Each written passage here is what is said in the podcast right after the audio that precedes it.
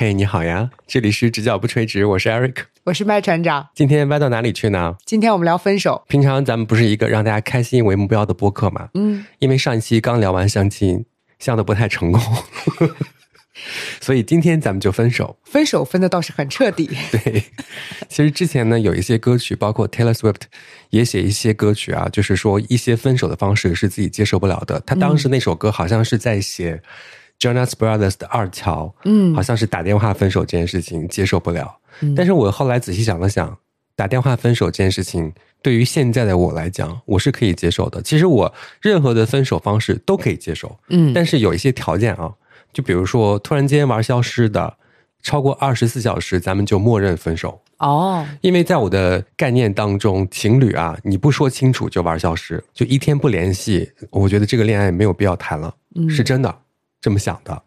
然后另外有一个条件，就是 因为之前咱们在征集投稿的时候，有人就说了，分手的时候对方发了一些话，就指责对方的那种感觉啊，然后听着不舒服。我的概念就是分就分，别指责了，已经这样了，就留个体面的感觉，分了吧。我是这样想的。嗯我这个人真的说一套做一套，我可以说的很潇洒，啊但是我分手非常痛苦，痛苦到我就不想去想。也可能是因为当时很年轻，那如果放到现在，他消失了，比方说三天没有跟你联系，会怎么办？真的会看我的心境，因为我有的时候会非常轴。如果我那个轴劲儿上来，是谁也拦不住的，哦，这个我知道，对吧？嗯，但是我就不知道这个轴我会用到哪儿，我可能会用到我一定要要一个说法，也可能会用到说我让你死，呃可不知道，就是不知道会用到哪儿，我就很担心这件事情。嗯，嗯，而我就是那种一切都是最好的安排，我会接受的。但是你别说我，啊，说我跟你对骂。所以我就觉得就是必须得发生到我身上，我才能知道。我觉得我每一次分手可能处理的方式都不一样。对，那我们今天也收到了很多的投稿，非常的开心，大家也都透过我们的微博“直角不垂直”以及我们的邮箱 no no angle at outlook.com 给我们投稿了。嗯，我们收到了真的非常多的投稿我觉得邮箱的投稿看起来非常的不错啊。哦，很整洁。那咱们开始吧。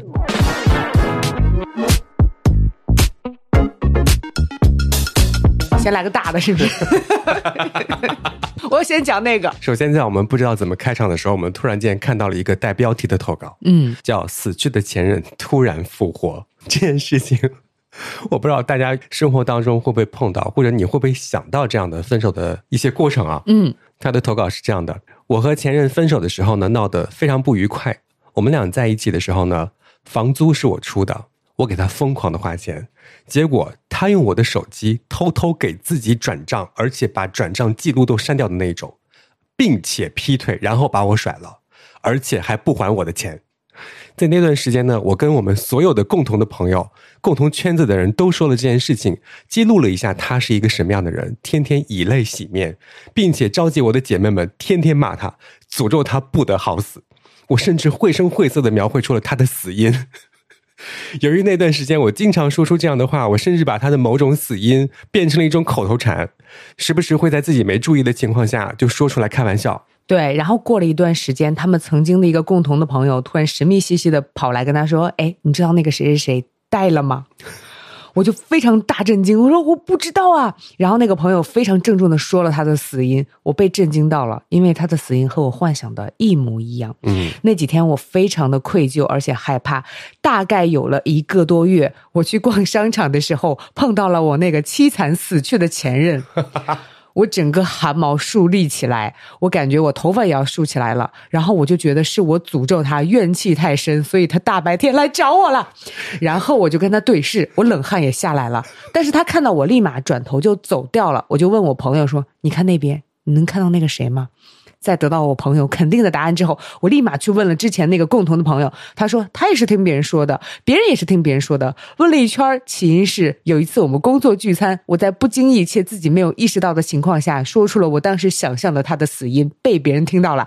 就这样一传十，十传百，然后传回了我自己这里。虽然我当时真的恨他恨得要死，但是知道他死之后，我的心情又很复杂，就感觉他好像又罪不至死。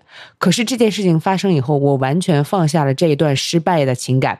之前我朋友们在我面前完全不能提他，然后包括和他名字同音的字我都没有办法接受。可是现在我就可以很自然的说出他的事情，我感觉我成长了。以后再遇到垃圾男，我觉得都不会像之前那么偏激了。这的确是成长了，大白天被吓一跳，谁不成长呀？哎，但我觉得这个真的是一个怎么说呢？走出分手阴影的好办法。对，可以写一个小说啊，就类似这种，就写他惨死的这种感觉。而且我非常的感同身受，我觉得他一定就是把自己所有的好朋友拉到一个闺蜜群里面，然后你一句我一句，大家总结出来，把这个人写死，你知道吗？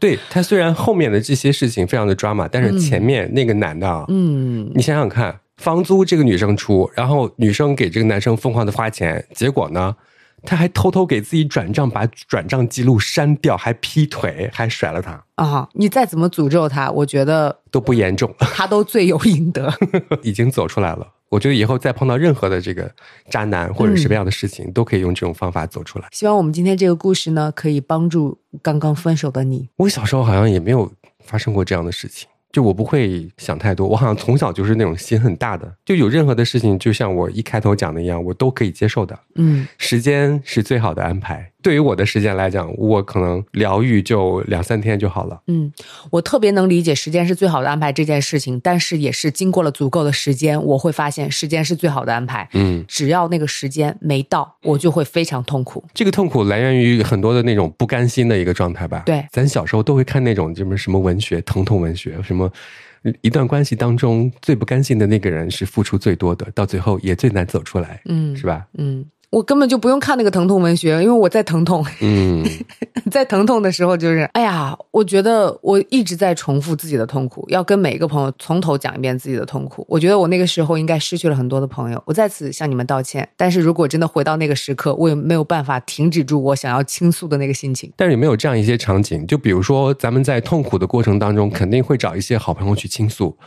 那我们希望的好朋友给我们的反馈是什么样的？有没有这样的考虑呢？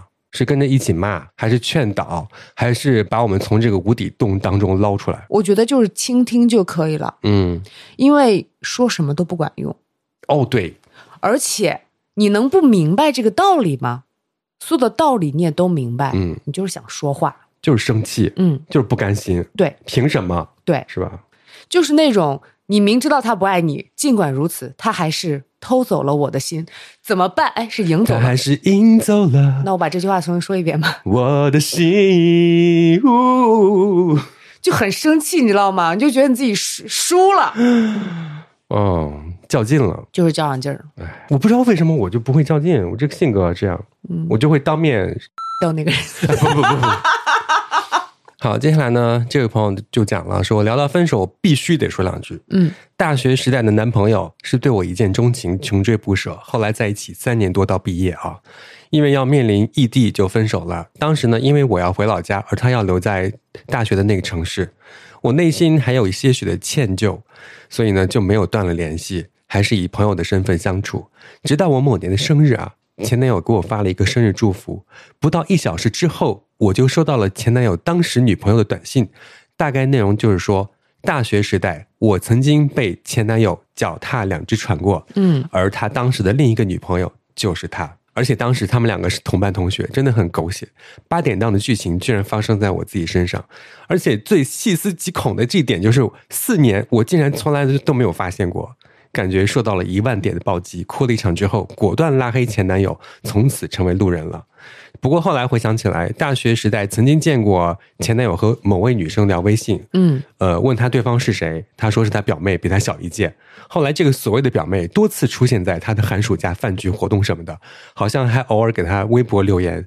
我后来才意识到，估计微博被前女友视奸了很多年，想起来之后就后背发凉。这个妹妹她的心很大啊。他就没有完全使用自己的第六感啊之类的，她就非常相信这个男朋友。嗯，就四年没发现，嗯，然后分手了之后才发现，就还好已经分手了，但是也气啊。是，而且我觉得她以后再谈恋爱的话会有那个 PTSD，你知道吗？对对对对，他会有点担心，就是不信任对方，对方可能要给她非常多的安全感，她才可以安心。嗯，咱们试想一下，如果发生在自己身上，如果已经分手了的，嗯。然后发现当年是被脚踩几只船的啊哈，应该也没什么了。就随他去吧，反正我是抽身了，就那种感觉。嗯，不陪你们玩了，就这种感觉。大家觉得我这个想法可以吗？我说真的啊，嗯就是如果是我的话，我当然知道我抽身了是一件好事，嗯，可是我可能当时陷入到那个情绪里面，我真的只能像第一个故事一样，开始写他死。我真的特别理解他那个顿时放下的那一刻，嗯有这样的一个两极反转，说哦，原来他真的死掉的话，我还是觉得他罪不至此，那我不如就放过他。就在那一刻，他不仅放过了对方，也放过了自己。对，其实我们现在就是分手是一个放过自己的过程。对对，不要跟自己纠结太多，嗯，心情舒畅就好了。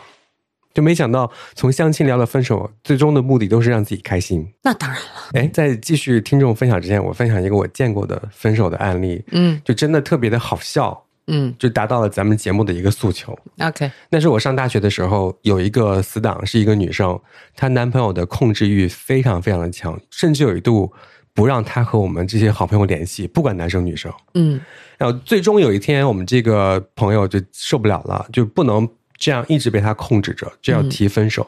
于是呢，就跟我们商量怎么和他分手。我决定要在某一天啊，把他约过来，我要和他分手了。然后你们要陪我。当时我和另外一个女生作为他的死党，我们就只能陪着他去分手。嗯，而我们呢，就在学校那个小路边的一个树后躲着，就看他们分手。这叫陪吗？我们不能正大光明，就是眼看着他们私密的对话呀，害怕那个男生太冲动，嗯，害怕他如果要出手什么的，我们马上就冲过去，觉得自己速度挺快哈。也没有很远，就是一个小路，他们在对面，我们在这边，我们躲在树后，OK，就默默的观察，嗯。然后观察着观察着，我们幻想的所有的那种应急预案都没有发生，嗯，反倒是这个男生跪在地上摇那棵树，你们没有去保护那棵树是吗？那棵树真的挺细的，被摇的在风中一直花枝乱颤的感觉。嗯让他还就是跪到，然后一直不停的撞或者摇这个树，就是啊，我不要啊，不要分手。我们没想到一个控制欲那么强的人，嗯在分手的那一刻是这样的。我们这个死党就很好的处理了这个事情，坚决的和他分了手。他美其名曰保护人家，你就是吃瓜。那必须要带着一颗又八卦又有责任的心去看别人分手呀，要不然你不真的不能站在旁边看别人分手吧？哎，我好像帮别人分过手，我不仅帮别人告过白，我还帮别人分过手。你就是在中间当一个传话人嘛，嗯可能两边他们都小的时候很多种分手的方式，嗯，就你去当传话人，不行，我现在找到了一个我接受不了的，嗯找传话人，我是接受不了的。我收回一开始的话。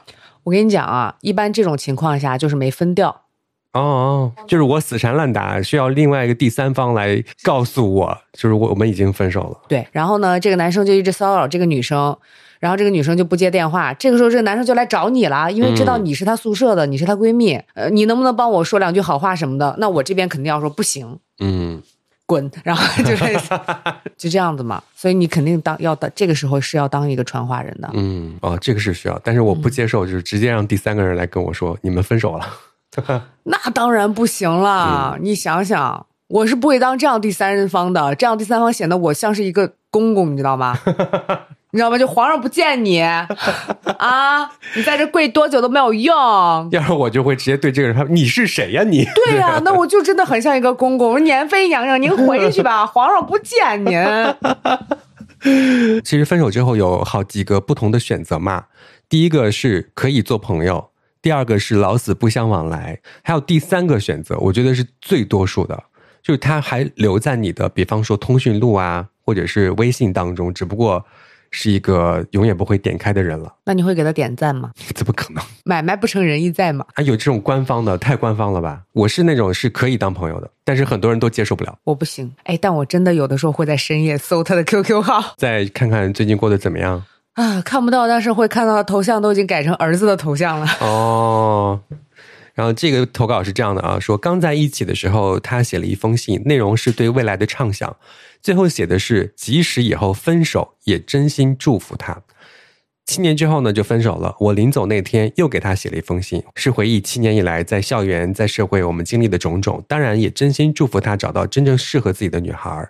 现在想想，如果放到现在啊，我临走那天就不会给他写信了，因为他不值得我的每一个字，也就是老死不相往来。嗯，对他选择的就是老死不相往来。这位朋友说，我和我的前任是大学的时候谈的，异地三年，第三年的时候，我有被他的哥们儿提醒说他不老实。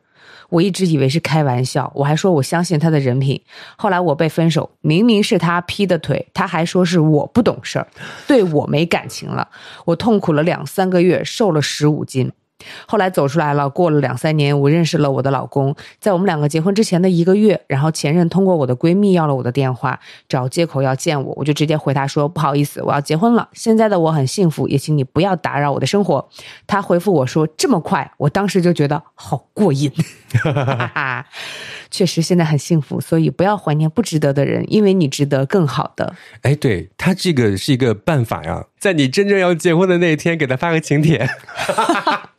而且我觉得这个故事让我印象很深刻的是，首先他是被他。前任的哥们儿提醒的啊，一般来说，我总觉得男生不会提醒别人，就哥们儿都提醒你了，就证明他这个真的很糟糕，糟糕，对对对。而另外一件事情就是，前任居然能通过你的闺蜜要到你的电话，我的前任不会通过我任何一个闺蜜要到我的电话，如果要到，那她就不是我的闺蜜。嗯，我的闺蜜难道不应该是我的第一道防线吗？对，如果我是你的，就所谓你加引号的那种闺蜜啊，你为什么要加引号？因为我不认识你的任何一个前任哦，对啊，如果他们找到我要你的手机号，我就会先就是审问一下他们。哦，是吗？你不会拿河南话骂他吗？现在骂出来。我不知道发生了什么事情。你不应该无条件站我吗？你应该说滚鳖孙。照样干啥？嗯，先给我发点红包。那也行，咱俩能平分吗？对，可以啊。然后接下来这位，今天这个话题我真的会有话语权。我和前任呢，也就是复合了那么五六七八次。对，第三种、第四种方案就是他们复合了。嗯，复合了五六七八次，现在结婚三年，呃，然后小孩两岁，我们俩认识已经十五年了，在一起十二年，没错，就是早恋，相爱相杀这么多年，也放弃挣扎了，这辈子也就这样吧，凑合能过。年少不懂爱，回首已是剧中人。分分合合这么多年，也是过下去了。哦，他放弃挣扎了啊，就是跟前任复合，然后最后结婚了，孩子也两岁了。然后现在他整个人的一个精神状态就是算了。哎，朋友们，就是刚刚咱们不是说那个老死不相往来，还可以当朋友，还可以留在那儿给他发请帖。对，接下来就是复合。有没有和前任复合过的故事？你自己想一想。虽然我们的投稿已经截止了，对，就之前可能我们身边发生过这种前任复合的故事。比方说两个人分手之后呢，找这个闺蜜啊，找好朋友来吐槽嘛。嗯，有些人吐的就比较重，结果吐完之后他们又复合了，那这个时候就比较难办了嘛。对，嗯，你看有很多那个复合的，我再说一个啊，旧情复燃的结局只有一个，重蹈覆辙。哎，这件事情我同意。嗯，前男友就是渣男，每次分手都跪求复合，复合了以后好了几个月，然后继续渣，分分合合好几次，每次都是一样的结局。所以朋友们，好马不要吃回头草。这都是一些过来人的经验。对，真的是，而且我之前就是有复合过，我就觉得啊，复合的同时。旁边还另外有一个男生在跟我告白，其实我已经快要答应他了，但是因为太过喜欢前任，倒也没有觉得我选错了。嗯嗯，可是我做了一件我觉得还蛮渣的事情。反正现在你这个事情就让我很想采访你，你先说吧。然后我就拒绝人家，我拒绝他的原因就是先告诉他说不好意思，我要跟我前男友复合了，但是我还没有去答应前男友。哦，我先这边拒绝，然后这边呢还要再折磨一下前男友，就不能那么轻易的答应他复合。那你是怎么折磨他的呢？就是比如说打三个电话只接起来一个呀，然后也没有立刻同意在一起啊，嗯，反正就这样折磨。年轻的时候能有几种折磨？还是异地恋？那一个防线是怎么就打开了呢？就复合了。因为我早就想复合了，就是我其实很容易攻破的，但是为什么要复合呢？时隔多年以后，问自己 这样的一个问题。现 在夜深人静的时候，已经不再想这个问题了。哎，我发现啊，其实咱们在聊这些故事的时候，我脑海当中一直有不停的那些苦情歌或者一些流行过歌曲的歌词蹦出来。嗯。发现真的是来源于生活。就以前那些苦情歌之所以那么红，就是大家都经历过这样的故事。但是我们在做节目的时候也发现，有些歌曲它的歌词真的不太适合现在了。对啊，就比方说什么“很爱很爱你”啊，啊，很爱很爱你，所以愿意什么让你往你是那个方向飞去啊。他有很多的歌，我听完很痛苦。还有我等你半年为期，逾期就狠狠把你忘记。只要定了半年为期，你半年到了以后，你绝对不会把它忘记。我跟你讲，我这儿就是一天，不可能还半年，怎么想的？嗯，半年真的时间太长了。对，你看我单身多少年了？我也不敢问吗？不是，不是你不是，宁愿这样子，我都不会等任何人一天。嗯，甚至咱们群里还有人问：“哎，艾瑞克是不是有孩子了？”我说：“对啊我孩子在哪儿？” 接下来这个就有点爽文的感觉了。他说：“我做的最有成就感的一件事情，就是去男朋友家去的时候啊，就帮着做饭、做家务，对他妈妈超级好，导致现在呢，他的妈妈找儿媳妇的标准就是我。可是呢，他们不知道我就是故意的，我就让他们以后心里就想着我的好，谁让他们的儿子太不是东西了。但幸亏你分手了。对啊如果你没有分手的话，你就会永远要去帮着做饭、做家务。对，如果是这样的话，就第一次去对方家里，在家人面前要表现出一个什么样的感觉？我反而觉得这个在男生，就是如果女生去男生家的话，如果我站起来要帮忙的话，这个时候不应该是男生说你不要那个帮忙，你要你赶紧坐下来，一定要把我好好狠狠的摁在那个沙发上壁咚，啊！不要了嘛，大人看着呢，不是，在爸妈面前，就是不让你干活，对对吧？就是家里也要有这样一个说法，是吧？对嗯，你可能站起来要表示一下的时候，然后家然后他们家人全都。假装推让了一下，最后你还是进到厨房了，那怪谁？我觉得还是怪对方拦的不到位而已。对对对，嗯对吧？要我就会演，哎，别拦我，然后坐下。好，接下来呢，这位朋友他讲的是一个尴尬的事情啊，嗯，和前任是相同单位、相同科室的，每天抬头不见低头见，两个人都尴尬死。哦，为什么要尴尬呢？那看来就是分手可能分的还不是特别的。愉快，就是到最后老死不相往来那种。因为我们节目里面每天都有一对前任来投稿，嗯我们有一个唱歌的环节，他们俩每天在同一部车子里面，嗯，两个人唱歌给我们听，对，我们就很好奇。他说自己是、哦我的前任怎样怎样的，我说你们真的是前任吗？他们说是真的，嗯不是那种就开玩笑的，什么后来结婚了的前任，不是，是真的前任。后来追问下来，就是在一个单位上班，而且回家顺路，嗯，就是拼车。我觉得其实也挺不错的。嗯，但我偶尔会想一下说，嗯，会不会还有机会？起码有一个人心里面还是有一些那个小种子的。那就会旧情复燃。嗯，但他们两个现在好像那颗种子完全熄灭了。对，是真的为了省钱啊。对，大家可以做到这样的事情吗？和前任拼车，哦，我不可以。我可以啊。那你去跟前任拼车，为什么要跟我拼车？朋友们，我好像在今天这个话题当中，就是我真的可以接受很多的事情。嗯，我不知道为什么，有人可以分析一下我的心理吗？不是，艾瑞克说，我可以接受很多的事情，但是这个不可以，那个不可以。然后单身了这么多年。接下来这个有个垃圾前任，拉黑之后呢，几年之间换了几个微信号来加我，烦死了！明明在一起的时候呢，劈腿的是他，而且很极品，找我借钱，问他要，还让我拿借条给他才认，呸！不要脸！不要借钱给前任。就今天我们能学习的事情有很多。嗯，哎，这一位是不懂事的前任自己投稿。嗯他说：“我也是一个不懂事的前任，当时两个人因为家人阻拦没有在一起，后来人家结婚了，我半夜哭着给他发信息，不知道有没有引起人家的家庭矛盾。总之，他在所有的社交软件都删了我。想想我当年为什么那么的不懂事儿和不争气，所以我想隔空给我的前任道个歉。现在才懂，跟前任最好的相处方式就是互不打扰，就当彼此死了就好了。咱们也可以主动把对方写死。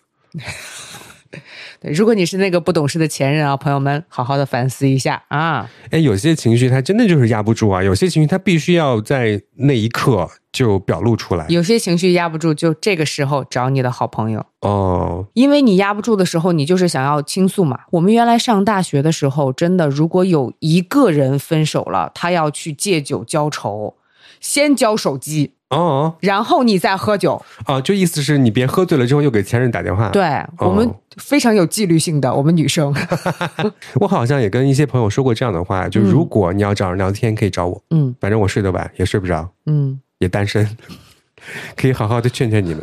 我是一个温暖的朋友吧，嗯，需要骂的时候我会骂的，对，但是我现在一般不会骂，除非你要求我骂，因为我害怕你们复合。哎，我是这样想的，就是如果真的找你说一下自己的这个非常痛苦的情感，嗯，可是你自己呢，他又心很大，那你能不能感受到他的痛苦？我可以往那个方向去劝解呀，可以聊聊天啊，就是想一些开心的事情啊。就为什么要想他呢？嗯对啊，他不值得你这么想。我会从这个方面说话。啊，我真的会骂人，你会替朋友骂人？不是，我是骂朋友，嗯，因为你去照着他那个地方想，你真的是没有见过多烦人的那种闺蜜。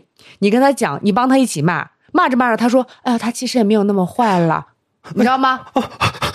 然后你就要听他又说了半天他的好，嗯这个时候你肯定不能说，那你去找他呀，就不能这样的说嘛。嗯，然后这个时候你就说，哎呀，那你别想了，反正都已经分手了。这个时候他可能情绪又起来了，他又开始骂他妈他个这个渣男。然后这个时候你又跟他一起骂，他说，可是你骂的也太难听了，真的会有这种，我真的很想死，我就只好骂他。如果你是我的这种朋友，你分手了不要找我。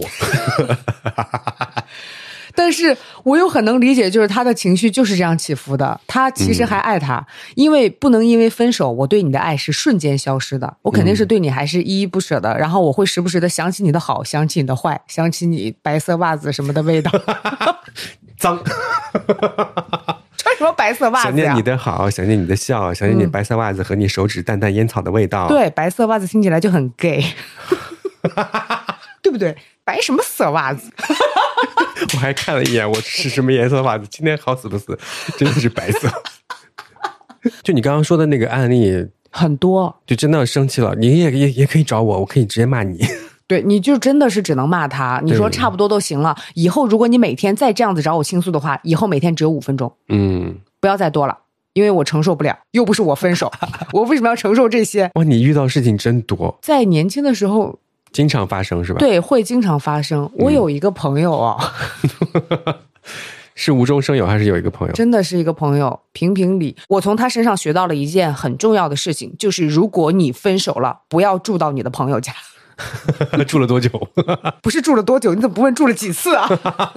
他真的好死不死，他每一次都是会跟着这个人到那个人的城市跟他一起生活，然后分手了以后，人家不用走，他就得回来。然后投靠你，对，来我家，你知道，一个分手的朋友在你家，你下班回到家，你已经很累了，嗯，那个屋子是没有声音的，他也不会说哦你回来了，哦没有，他就死气沉沉在那个地方看你的书。你进去，你还得给他打招呼，然后问今天过得怎么样呀？然后他就很冷漠，因为他整个人气压很低。嗯，他气压低，你能开心起来吗？你已经工作了一天了，然后你的家里面还放着一个气压很低的朋友，那你在期待什么？你现在你一开门，给你上工作了一天，也该歇歇啦。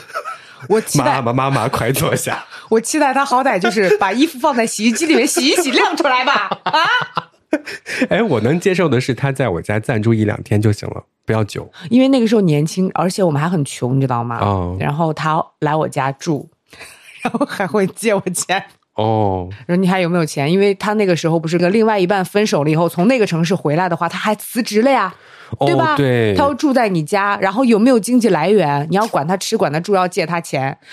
那照你这么一说，我就会多留他一些日子。对，对，但是他就永远气压很低，而且他晚上是要去喝酒的，因为他失恋了嘛，没办法，你肯定要陪他去喝酒。他喝酒喝到痛处的时候，还会很脆弱的抱着你说：“ 你不要讨厌这样子的我，你心又很软，嗯你肯定不可能讨厌这样子的他。”但是他白天醒了，你就开始讨厌他。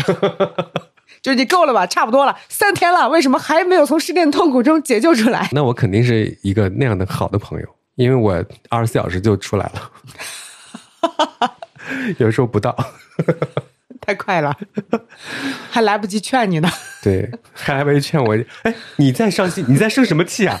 有什么好生气的？你作为我的朋友，不要再生这种气了。对，哎，其实每一个人他分手的这个背后的故事，咱们都可以联想起来自己生活当中的很多事情。自己的朋友，对，好，接下来这个，不管前任有几个吧，但是我最讨厌的就是那种喝醉酒以后会给你打电话的前任，嗯，然后数落现任不好，想念从前有多好。明明都已经结婚，孩子都有俩了，删了联系方式就换其他的电话给我打。哇，他这个就是踩了很多的点，我个人啊，嗯，接受不了别人喝醉之后跟我讲话，以及打电话。哦，哎，我还好，我有很多朋友喝醉了以后会说那种很蠢的话，我觉得很好笑。哦，我有的时候还挺喜欢看见自己的朋友喝醉的，除了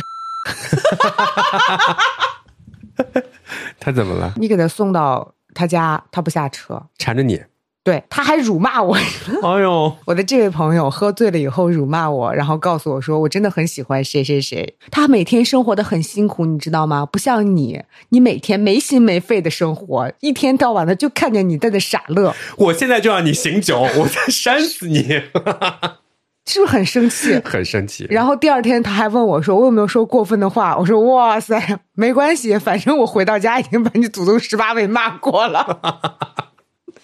要是我的话，哎，你看你脸上的伤，就是昨天你说我的那些话。你看你肾还在吗？嗯，哎，我真的接受不了别人喝醉之后跟我讲话、打电话都不可以，哦，我接受不了说胡话，缠着我。诶那如果是一个就是他平时很害羞、很理性的人，然后他有一天突然稍微喝的有点多，嗯，变得跟以前不一样了。变得跟以前不一样是可以接受的，但是不要变成那样，不要哦大变，你在说什么呀？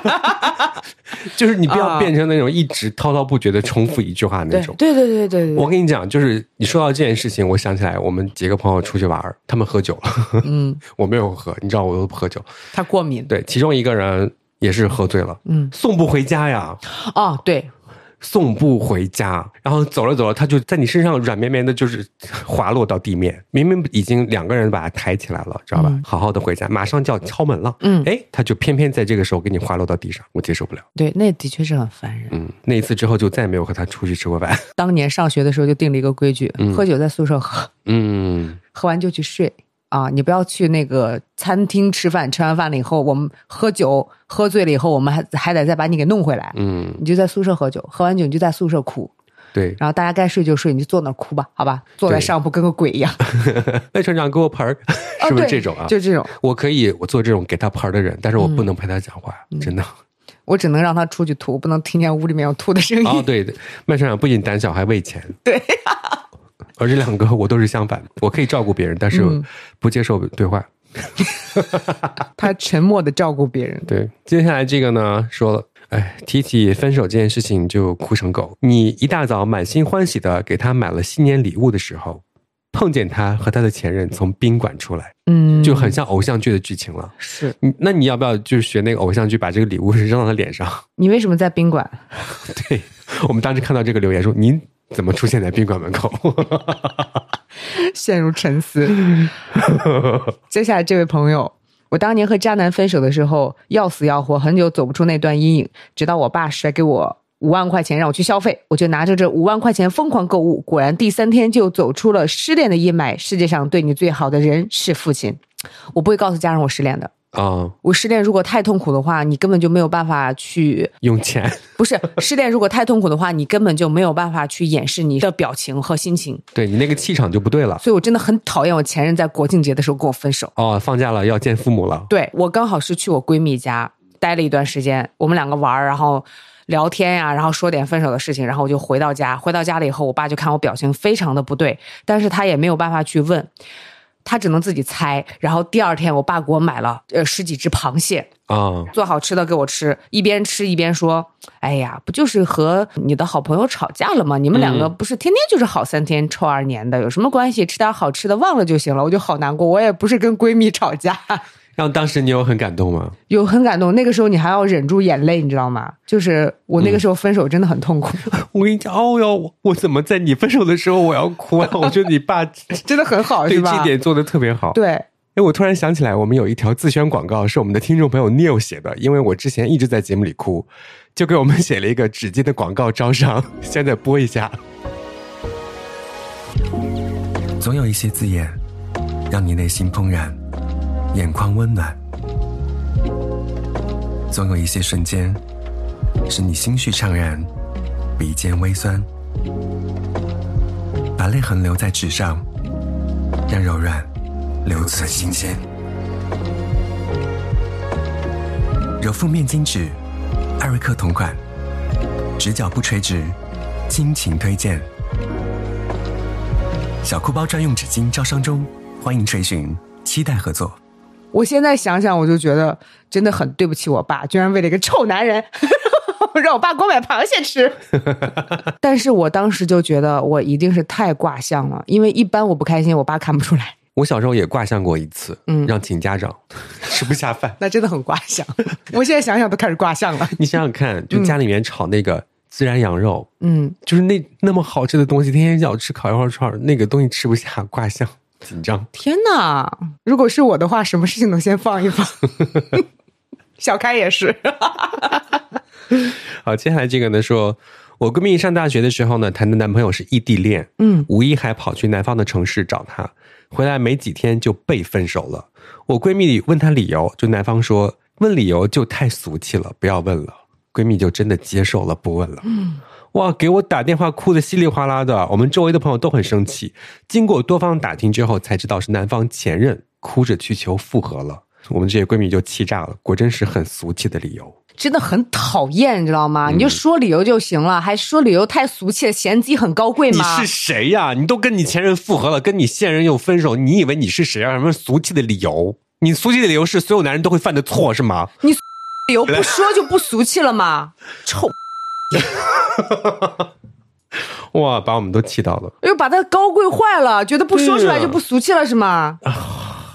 呸！接下来呢，这个和前任是初中同学，两个人是从关系很好的同学发展成恋人的，但是在一起的时间也不长，就一年。嗯，就大二的时候确定关系，大三就分手了。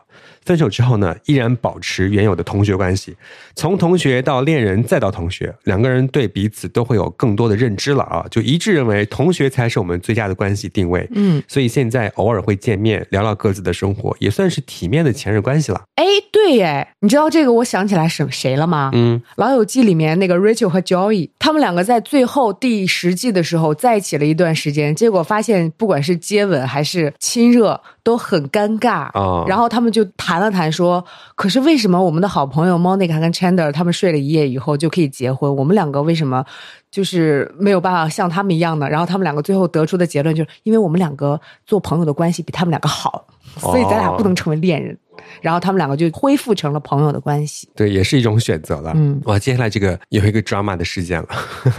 要放图的那个是不是？对，到上大学的时候呢，我室友跟他的女朋友啊就分手，他们两个约在学校的一个广场上面。嗯，我和另外一个室友就跟大王说的一样，就在树后面 偷看围观。结果呢，这个学姐就突然倒地，那个场景真的很尴尬，因为当时刚下课，大家都经过那个操场，然后这个学姐呢，一看就是假装晕倒，就她躺地上的时候呢，胳膊是捂住眼睛的，然后眼睛是睁着的，你知道吗？嗯，是在其他人没有看到她睁眼的那一刹那要打幺二零的时候，她自己站起来了。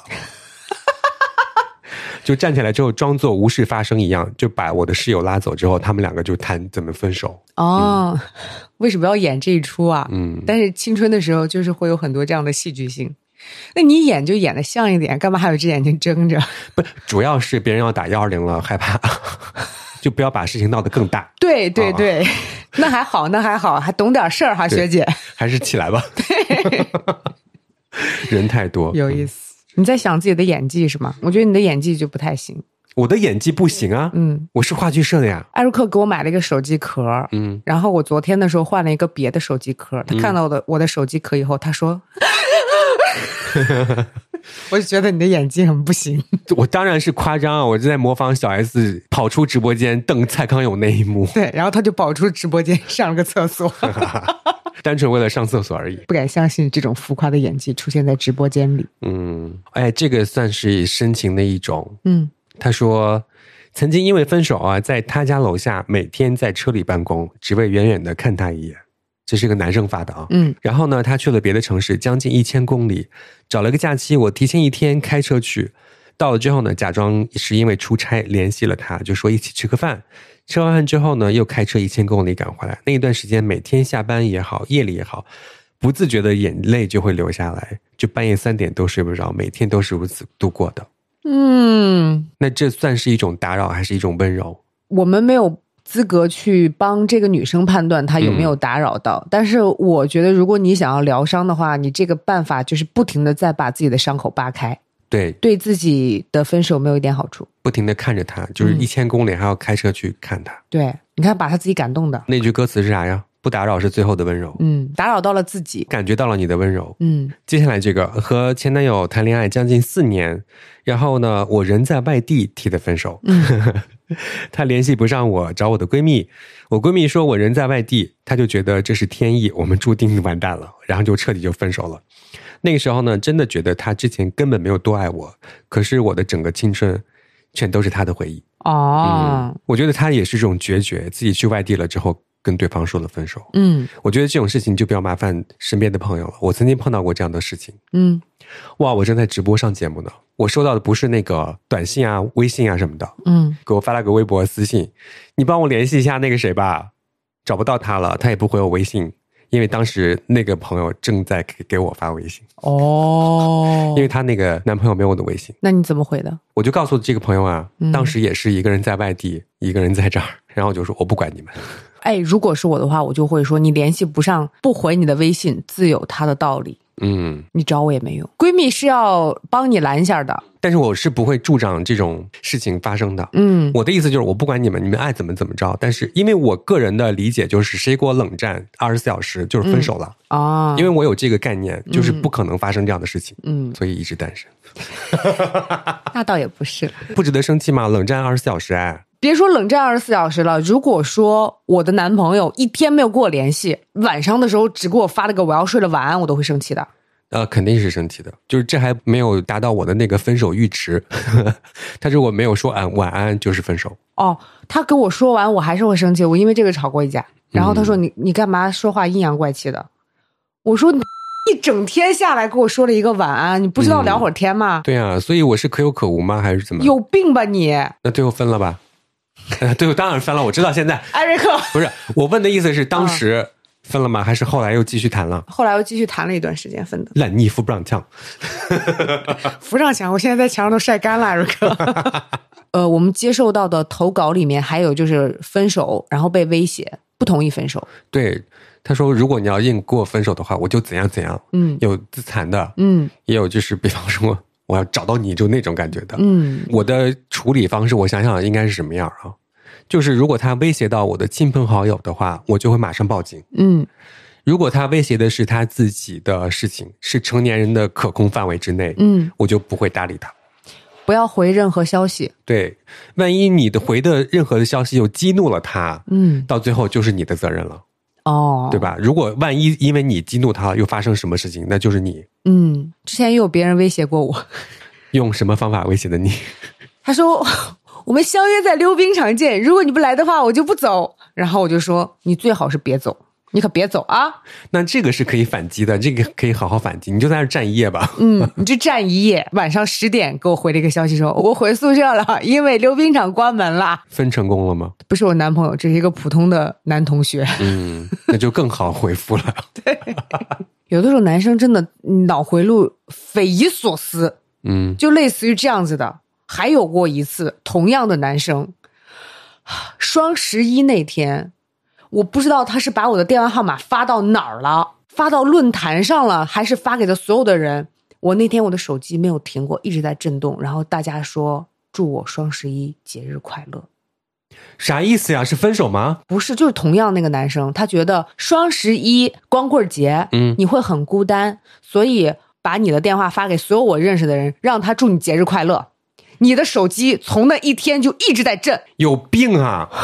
不浪漫啊！不要学，怎么会？哦，我气死了！你知道手机很快就没电了。我好烦啊！还把我手机号就公布出去，对你想想，你现在想想，这他把自己感动死了，你知道吗？这哪本书上教的？而且 你知道他的那个朋友也觉得他好浪漫，然后还会说谁谁谁，他人真的很好，你看他很在意你，然后让我们给你发消息，全都是未知的号码，然后再给你发这种非常蠢的双十一祝你节日快乐的东西，你知道吗？你要是什么情人节啊，要啊生日啊，对特别是生日，我觉得还行。双十一你在讽刺我是吗？对，哦，我现在想，我突然想起来这件事情，我真的好生气，虽然跟分手没有关系。啊，你认识的都是什么人啊？除了我和小开，这句话倒是说到点儿上了。以及你的闺蜜们啊。有位朋友说了，终于我有话题可以聊了。嗯，我高中的时候的前男友，那个时候呢，谈恋爱就是全班都知道，老师也知道的那一种。哇哦，我们期间分手了很多很多次，而且都是我提的，就看起来我很硬气的样子，实际上是他冷暴力、不回消息、忽略我的情绪，逼我提分手。嗯可是那个时候呢，是在一个班上课，一看到他我就会想复合，然后呢，就这样，我提分手，我又去求复合。现在回忆起来，我就觉得很想抽自己。当时是觉得那个男生很帅，实际上很一般。嗯，他自己觉得是校草，并且 PUA 我说我能跟他在一起，我很幸运。掐人中，正掐着呢，可能是因为当时没有见过什么世面，有一个印象深刻的事情就是，我们俩刚在一起没几天，有一次我们出去玩，然后就真的突然心血来潮，仿佛有所指引，我打开了他的 QQ。那个时候 QQ 的搜索栏会有搜索记录，不知道为什么我就打开了搜索栏。然后呢，就看到他专门搜了一个女生的名字，我点开他们的聊天框，他专门卡点儿给那个人发了生日祝福，而且两个人的称呼很亲昵，主要是他去给人贴心送祝福的时候，我们已经在一起了。最重要的是，我那个时候竟然原谅了他，谁能懂啊？我真的很想穿越回去给我自己一巴掌。就是后来我才知道，他已经追那个女生追很久了，两个人在长期的暧昧期。后来更好骗的我来了，他就跟我在一起了，就是广撒网嘛。嗯，然后我就是那条最好骗的鱼。后来狠下心分手之后，他还到处造我的黄谣。就本来那个时候还有点想要复合，嗯，然后有一天晚上，我们班上一个玩的还不错的同学问我说：“他们说你跟谁谁谁交往的时候，还和很多男生聊天呢。”我直接有点懵。那个时候我真的跟他谈恋爱，我甚至自己同性的朋友都疏远了。嗯，在知道这件事情之后呢，就痛定思痛，转身爱上了学习，考上了很不错的大学。哎，他在跟我分手之后呢，就无缝衔接了好几个女生。我现在十分后悔的就是当时没有痛骂他一顿，还有就是十分超级无敌对不起当时苦口婆心劝我分手的朋友们。我当时还觉得你们懂什么？他是世界上除了我爸妈最爱我的男人。就是现在回忆起来，好像吃了十斤粑粑一样难受。所以，所以现在我对于恋爱脑的朋友劝过一次之后，就不会再劝他们了。嗯，尊重祝福，因为我切身体会过恋爱脑在听朋友劝告的时候是一个什么样的想法。就现在醒了嘛，嗯，对。然后他说：“救命，我都睡着了，我现在突然间惊醒，又想起来一件事情，还是那个事情。嗯，那个时候我们俩一吵架，我就去操场边走边流泪，想象自己是疼痛青春女主。然后呢，他会很心疼我，把我拥入怀里。结果我在疼痛文学，他在同时跟几个小学妹聊天。啊 现在想起来还是很生气。我跟你讲啊，我特别喜欢听到就是这样的一个故事，中间有这四个字“痛定思痛”，嗯然后后面就会开大，你知道吗？对，我最喜欢的是我考上了很不错的大学。对，嗯这就是痛定思痛带来的。朋友们，如果感到痛，请像他一样痛定思痛，好吧？就他里面提到了冷暴力，就是忽略他的情绪，逼他分手这件事情。嗯，如果你碰到这样的事情，你会怎么办？故意忽略你的情绪，不回微信什么的。你刚刚不是讲了吗？就是一天只发了一个晚安，就已经吵架了。我就会开始阴阳怪气嘛。嗯但是我没有办法去要求别人，我有一点那个回避型依恋，我没有办法去要求别人说你要每天给我发微信，你要怎么怎么样，我没有办法这样子。嗯，哇，我分手在这种青春疼痛爱情文学里面做过很多蠢的事情，比如说我之前还有过一个，哇，今天我又更了解你了，麦船长。我还有过一个爱情账户。爱情账户，啊呃，等一下，我想起来那个词儿叫什么？那个词儿很古早，所以我想不起来。爱情存折是真的往里存钱的那种吗？不是，是写上去。嗯，今天他怎么怎么样，然后这个爱情存折里面存入都是多少爱情？啊啊，他惹我生气了，就取出了多少钱？对对对，就是这种会写这种东西。你少管我！哎，好像还在家放着呢。哎，我要看哦。就小的时候就会做这种蠢事。你刚刚说你不会要求别人一天给你发几个微信什么的，这个没有办法量化的。对，就在我心里想的就是，你今天没有想起我，那就是你的生命里不是你的生命里可以没有我，嗯就分吧，嗯，那不是舍不得吗？没有舍不得。稍微的迷信一点啊，上升天蝎座，嗯你就会这样想：你的生命里没有我，我的生命里怎么会有你呢？嗯。就是这种，现在我不是也想开了，因为我之前看过那个我最喜欢的小品。嗯，你知道世界上有多少男人吗？噔噔35亿算几个个。这位朋友说，前任给我买了九块九包邮的手串，还问我为啥不戴，我要是戴才见鬼了。去电影院看电影，看到票价后扭头就走，不看了。最终导致分手的是，背着我去相亲跟别人约会被我发现了。我现在已经忘了他长什么样子了，因为在一起的时间不长。但是详细一点说呢，就是我和他相亲认识的，我发现我和他的消费观严重的不符，我想分开，跟我爸妈说这个事，我爸妈竟然帮着他说话，说这样的男的会过日子。嗯，后来发现他背着我相亲，还是他表姐给他介绍的。因为这个事情，我非常生我爸妈的气。我觉得他们想把我嫁出去，想疯了，根本就不会管我以后幸不幸福。他是不是和你相亲的时候还吃海底捞的猪肚鸡汤底，不点菜，只让你吃里面的鸡？到底是为什么呢？可以再去听一下第十九期。朋友们，这个我真的我要生气了。嗯，就你们老把重点放在猪肚鸡，我在说这个投稿的时候，你们说猪肚鸡怎么了？猪肚鸡怎么了？我甚至收到一些微信，一些朋友说猪肚鸡很好啊。我说你们要抓重点，重点是那个人他只点了四分之一宫格的猪肚鸡汤底，点了两个半份菜，就想让对方吃饱。他想捞猪肚鸡汤锅里面的肉，不是猪肚鸡本身，是火锅店的猪肚鸡汤。然后我们在录的时候，他也没有听怎么明白，他一直在强调猪肚鸡多好吃。猪肚鸡，又不是光我，还有小开，你为什么不说他？你们 都听不到重点，你们从来没有听过我说话，你们忽略我的情绪。我们不仅听不听他说猪肚鸡，还怀疑他自己偷偷吃杨梅。啊，这个朋友啊，嗯，刚被分手。超级有意思，先被发一张好人卡，他说我人很好，工作能力强，长得漂亮，像个小太阳。然后接着就说感觉磨合不下去。那我总结出来的就是，首先我的工作能力强，因为我已经是管理层了，他还不是。我比较有主见，但他不是。有问题我喜欢直面面对，把它解决掉，他就喜欢躲掉。当我们两个之间出现问题，我把问题说开了，结果等两天等到的是他发了一张好人卡。然后分手，说了一大堆话，总结出来呢，我就发现其实就是他拿捏不住我。两个人要是走进婚姻的话，他可能就是一个贤内助，哦，不对，是内助，贤也算不上。这是男生本人的原话。哦，这是男生说的，就是拿捏不住他，所以要分手。你是跟我谈恋爱，还是要拿捏我呀？对啊，我是卖给你了吗？你要拿捏我？你是谁啊？就谈恋爱的时候这么想掌控那个主动权吗？这么有占有欲吗？接下来这个投稿心态很好。他的投稿是：感谢梁静茹、孙燕姿、林宥嘉，你们的排名不分先后，组成我的失恋歌单，边听边流泪，感觉自己在拍 MV 那种，然后会开始照镜子，开始自拍。哎，我好像也有拍下自己哭的场景吗？哦，不是的，我会假装自己在自己的那个屋子里面开演唱会。然后我开演唱会的时候，前任就会来看我的演唱会，然后他就会非常的后悔和我分开，因为我现在已经是一个巨星了。然后在台上就瞟到他一眼，然后你不配，是吗？对我那个时候刚好正在唱《深深深呼吸》，我不知道为什么每次分手的时候就会唱《深呼吸》这首歌，然后假装自己在开演唱会。哦，有个朋友他的投稿是这样的啊，就是分手半年之后给我发好友验证，说不回头，只是问问过得好吗？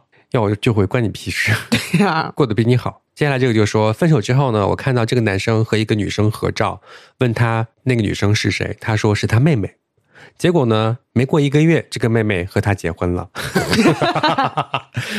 就是因为他爸身体不好，冲个喜是吗？啊，这个终于轮到我了。这位朋友，分手理由：狗男人出轨了，还冷暴力。祖宗十八胎，关键当时的自己不断自我 PUA，是自己不好，他才这样。时间真是个好东西。现在跟另一半相处之后，才知道自己当时有多么的委曲求全和卑微。你知道，有的时候是这样的，你陷入到一段病态的感情里面，走不出来。等到有一天你终于遇到了一个好的爱情，你就会发现自己之前是没吃过好的呀，就会有那样的一个感觉。哎，他说的这一点，甚至很多人没有冷暴力的时候，也会陷入这样的想法。我觉得是一种惯性，就是在被分手之后，特别得知对方他又有了新欢之后，你就会和对方比，对你就会觉得哇，你看。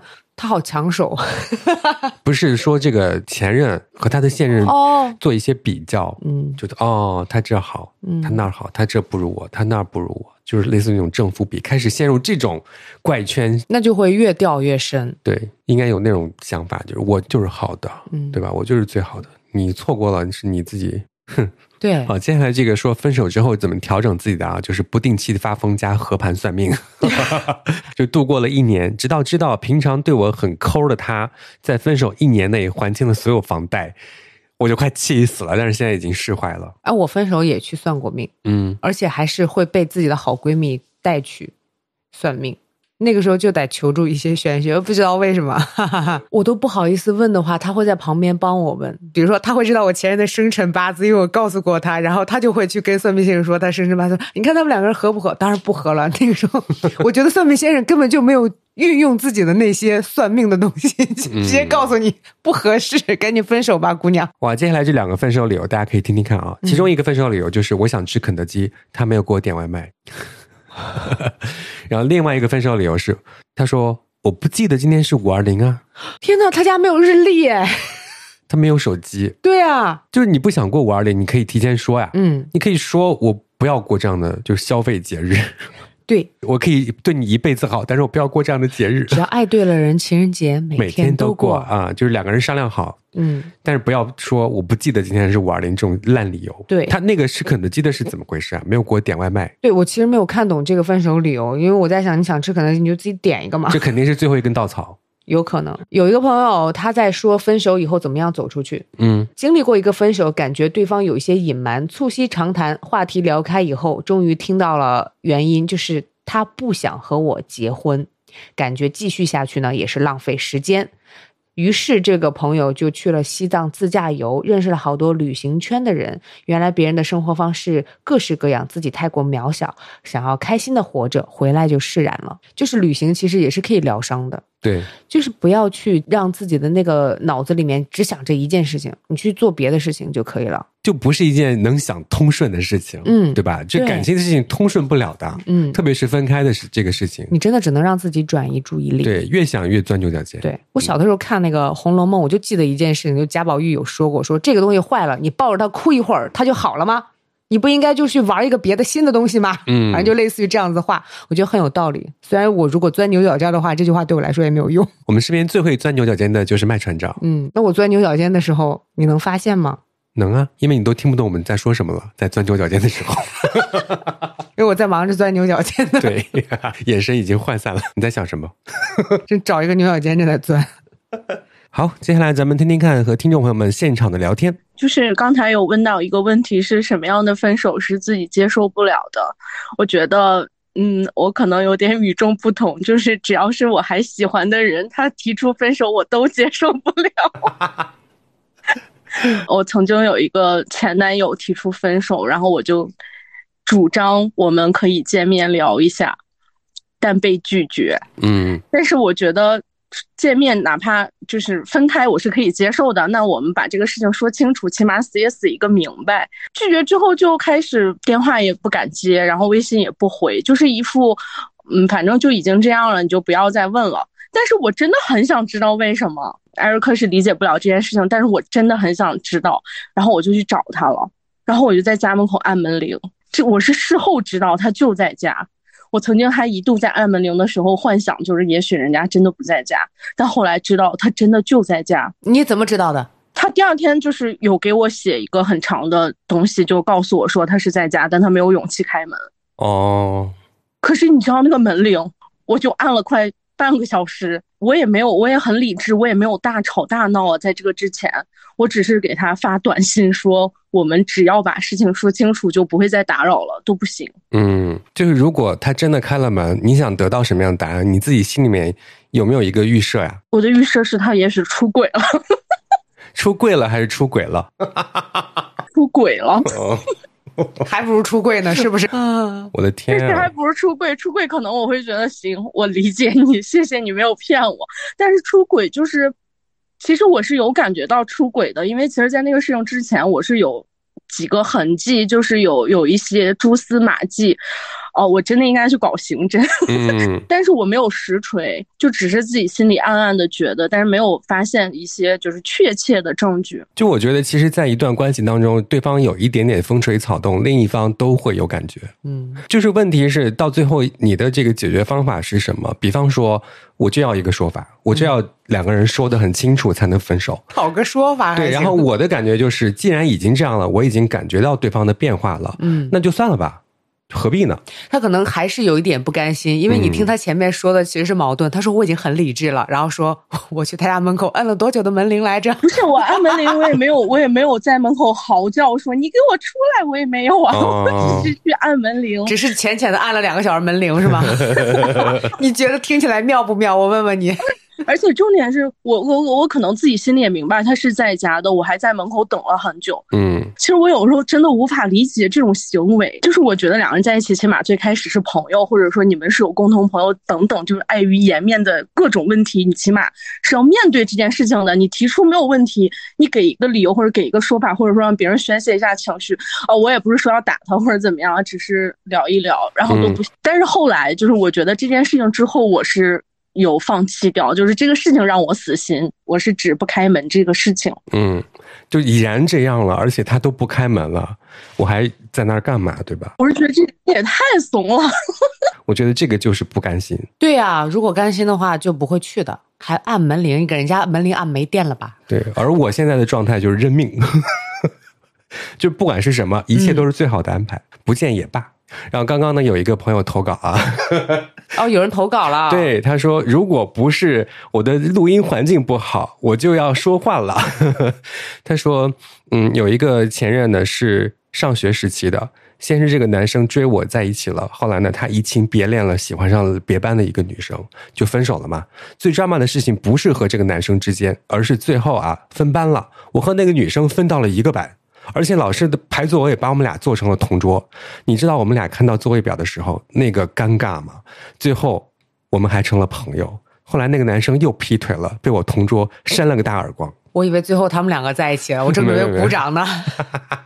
我觉得这是一件好事情，嗯，找到了一个闺蜜，对，抛掉了一个渣男。在一起当闺蜜的时间一定会很长的。对，还有朋友评价说，笑死，这种感觉上学的时候很常见这种事情。就是刚刚 Eric 不是说他什么都可以接受，但是有一些是大家不可以接受的，比如说就是突然搞消失那一套嘛。就是我跟你一个前男友的分手，基本上就是，因为我妈在家不太敢说话。阿姨好，嗯 不不不，我把门门锁上了。嗯就是就是我跟那个前男友的分手方式，就大部分人都会觉得很奇葩嘛。就是有一天我们俩突然同时开始不说话了，然后我们再也没有说过话，哇哦，哦，这对我来讲是正常的。哎，是不是你小的时候？也是二十几岁吧。可能是我当时对这段感情已经有点厌倦了，但是我也不好意思说出来，我也没有办法直接的表达出来。嗯但是他可能就感受到了吧。所以你当时的心情是松了一口气，他刚好也没有联系我，还是会有一段时间会想起来他？没有，我松了一口气。我就是卖传说的没有心的女人。没关系，但是我觉得这个非常的正常，而我是真的可以接受的。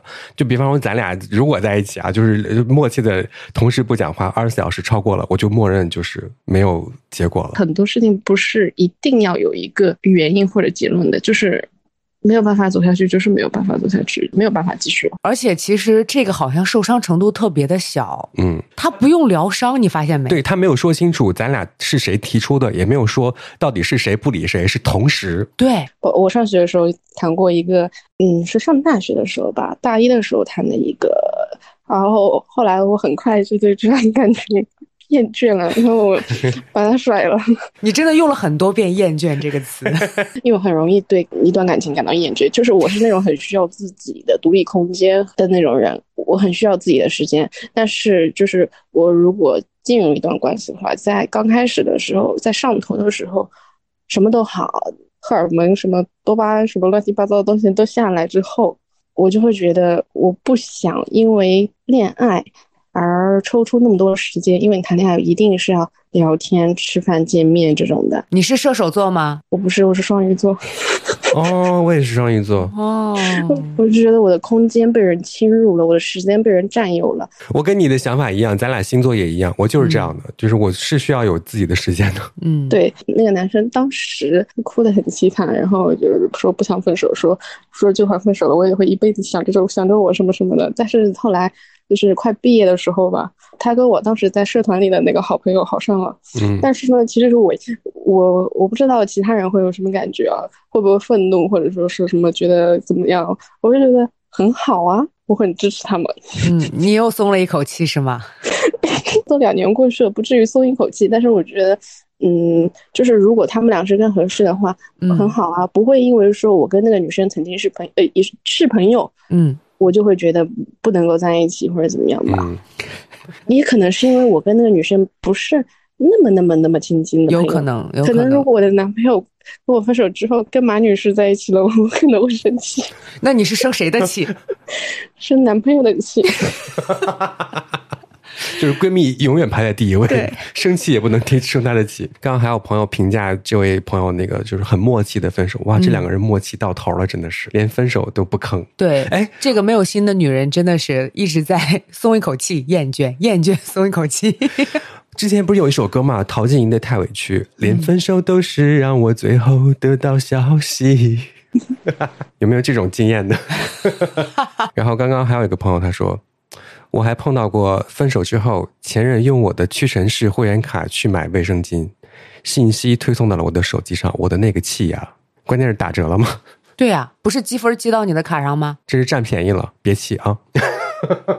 哇，咱们现在真的是现场直播。他说，但是是给别的女生买呀，我不管，反正他积分积到我卡上，我就开心。你要不让他现在积我卡上吧，以后，不然怎么帮你呢？你看，咱们现在这样的说话，的确会开导一些朋友。对有什么好生气的？反正积分积到咱们头上了，嗯对不对？怕是的啊？为什么每次投稿的时候感觉恋爱脑只有我一个呢？你又不是光恋爱脑，你还被骗过，你忘了吗？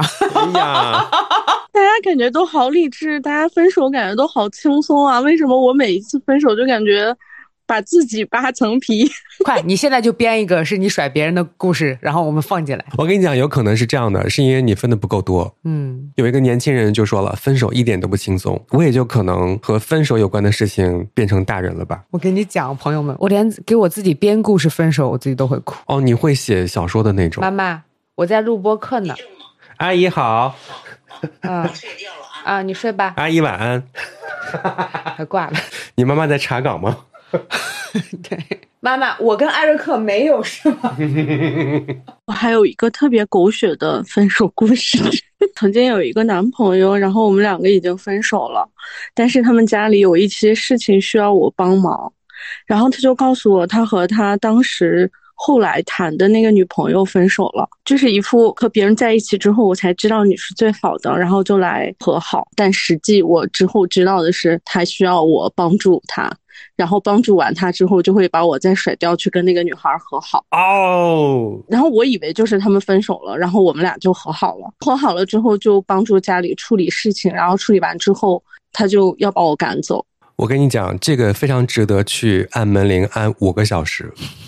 我生气了，你现在把地址发给艾瑞克，艾瑞克我帮替你去按门铃。他是两边骗，就这个女生以为他只是呃找我帮忙，我们两个并没有和好。然后但是在这个时候，他们如果再谈恋爱的话，他就不好意思，嗯所以才暂时的分开。然后后来我就。找到了这个女生的联系方式，我有去跟她谈，就是我们两个去复盘这件事情，就看看她到底是怎么说的。嗯，然后后来发现她是两边骗之后啊，我就死心了，然后就跟她拜拜。最狗血的就是这个女生之后被他搞得抑郁了，那你们都已经复盘了，那个女生还要到最后和他继续在一起了啊？就两个人应该还是有感情吧，就挺真挚的那种，就是嗯，可能下跪求饶之类的吧，我也不知道具体是怎么样，但反正就是他对那个女生非常的好。然后这个女生跟我讲的就是他连。内裤都会帮他洗啊，就是一个非常体贴的男朋友。他就是那个我曾经跟艾瑞克吐槽过，就是这个男生就说覆水难收，不如去下一个那儿改造，就是在下一个女朋友那儿就表现的特别的好。你你是你是咋？你是小时候没吃过苦还是什么？而且我一度还接受了，就是让他在这个女生和我之间选择。多听我们播客啊，接下来就醒悟了。然后后来就是在我离开了之后，这个女生还有找过我，就跟我说她去医院确诊了抑郁，嗯然后我就告诉她你要好好吃药。我就觉得这个女孩子也挺惨的，他们最后也分开了。综上所述，如果碰到情况就赶快放手。总结下来的经验就是远离渣男，创造辉煌人生。哇，今天等于说是一个留言大会，但是从这些留言当中可以有很多不同的选择吧。嗯，其实之前我们有打榜过一首歌，是陶喆和关诗敏合唱的《好好说再见》。这就是我们总结出的，有一些歌曲就越来越不合适这些歌词。嗯，它里面讲述的是发个短信就可以分手了，传个话就可以分手了，打个电话甚至发个什么私信就可以分手了。但是呢，曾经在一起的那些美好是要好好的纪念一下的，所以再见也要好好说再见。他这个歌的意思是这样的，嗯，就当时小的时候就觉得哇，好浪漫啊，就在一起的那些美好的时光就要把它串起来，就记忆起来。嗯，但是你不是当事人，我告诉你，对，就是外人看起来都很浪漫，但是现在素食爱情真的比他写歌的那个年代就更素食，可能真的找不到一些美好的时光，所以我们也是让大家好好说再见。跟谁好好说呢？就是跟自己好好说，让自己开心。对我当然知道这个世界上有很多非常潇洒的人，嗯，他在陷入感情的时候，可能也可以爱得很好，然后他离开的时候也会非常的潇洒。谢谢。嗯，但是有一些朋友可能在看着这些潇洒的人的时候，会有一点难过，就是我为什么刚好就是那个不潇洒的人？嗯我在陷入痛苦的时候，非常非常的痛苦。我看着你越潇洒，我越痛苦。是这样的，我之前也是陷入过痛苦的人，然后我会发现，在那一刻，你听什么都听不进去，嗯可是你一定会有一天是走出来的。当你走出来的时候，你会发现，就是治愈你的真的是时间，时间长了，你就一定会忘记。所以，如果真的你在低谷的话，你一定要坚信一件事情，就是只要时间够长，嗯，这个伤口就是可以愈合的。可能只有这一句话能帮助你，你只要把这段时间熬过去，这个伤口总是会慢慢的变淡，慢慢的愈合的。同时也要感谢自己，是自己疗愈好了自己。是因为我前一段时间也在不开心，然后我就发现我已经开始失眠了，我就是只能告诉自己这件事情，你再过两天就好了，你再过两天你就忘记了。嗯时间就是可以帮你治愈，不管多小的事情或者是多痛苦的事情，我们都是靠时间来疗愈的。你可以放心，你也可以恢复你的潇洒。你刚刚说那些话是我从来不会想到的，对，因为我就是你眼中那个让人讨厌的潇洒的人。但是你不知道，我也在家哭过。对啊，因为我觉得你们就是在故作潇洒，老师，我昨天没有复习啊，考了一百分。对他们就是故作潇洒，他们也是天天以泪洗面。不是，不不不不，那个那个哭就是当下，嗯，就是半小时就好的那种。对，他也哭了，他只不过哭的时间都比我们短而已，有可能会哭很多个夜晚。我跟你讲，有的时候就是旁观者清，你谈恋爱啊，或者是分手，旁边的那个人可以给到你很大的帮助，你的好朋友。作为你的朋友，我们认为你是听不进去的。嗯，如果有这样的机会，你可以交给我们试一试，嗯行不行？就是会把聊天记录发到群里，是吗？对啊，嗯，小开之前不是给一些朋友一些建议嘛？到最后那个朋友的反馈是，哇，他的建议真的很准，嗯，是的，因为旁观者清。对我跟小开说过，我说你一定很着急吧，我就是不谈恋爱，你就失去了给我建议的机会，你就一直寄养，你知道吗？哎，等到大家真的谈恋爱的时候，嗯然后我们躲树后面看。你说我是吗？对啊，哎，我以后谈恋爱的话，然后每期播客都会讲，我真的可能会是一个恋爱脑，就每期播客就会啊，我男朋友，就是可能会这样吧。那今天就到这里吧。我们的微博叫做“直角不垂直”，当然，如果投稿的话，我们更欢迎你发到我们的邮箱里面，叫做 no no angle at outlook dot com。拜拜拜拜。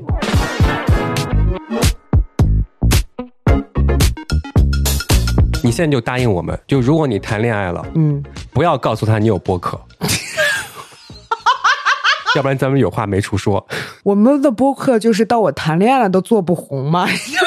你看，就是一个那种循环，又到最后啊，你是麦船长呀，啊，那我不叫麦船长了。